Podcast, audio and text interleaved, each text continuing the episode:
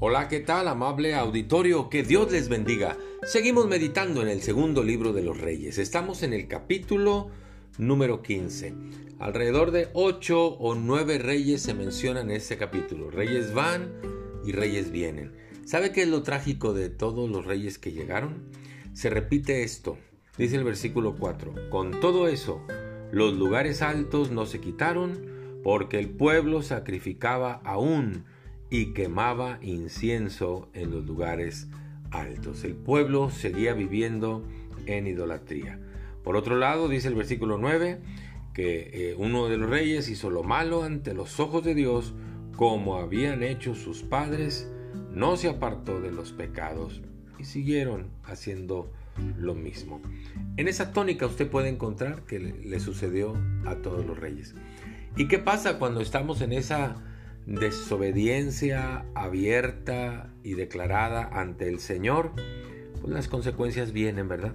Dice el versículo 5 que el Señor hirió al rey con una lepra y estuvo leproso hasta el día de su muerte y tuvo que habitar en casa separada de su familia. Ahí están las consecuencias. Dice el versículo 10 que a otro rey eh, conspiró eh, Salum, hijo de Jabes, y lo hirió en presencia de su pueblo, y lo mató, y reinó en su lugar.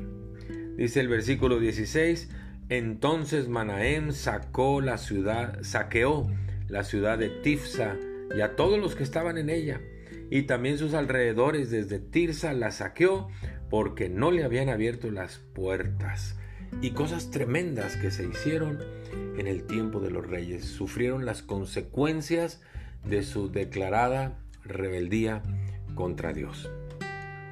¿Qué nos enseña todo esto? Dice el Señor Jesús, el que no es conmigo, contra mí es. El que conmigo no recoge, desparrama.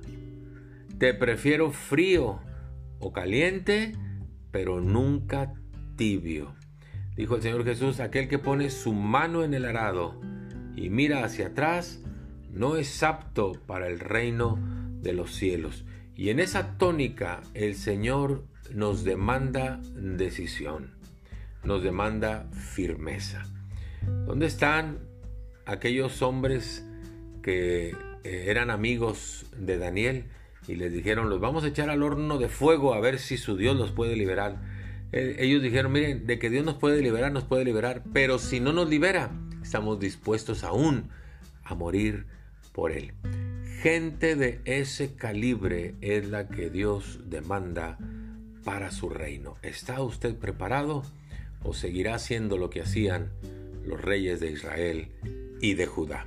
Muchas gracias, que Dios le bendiga, hasta pronto.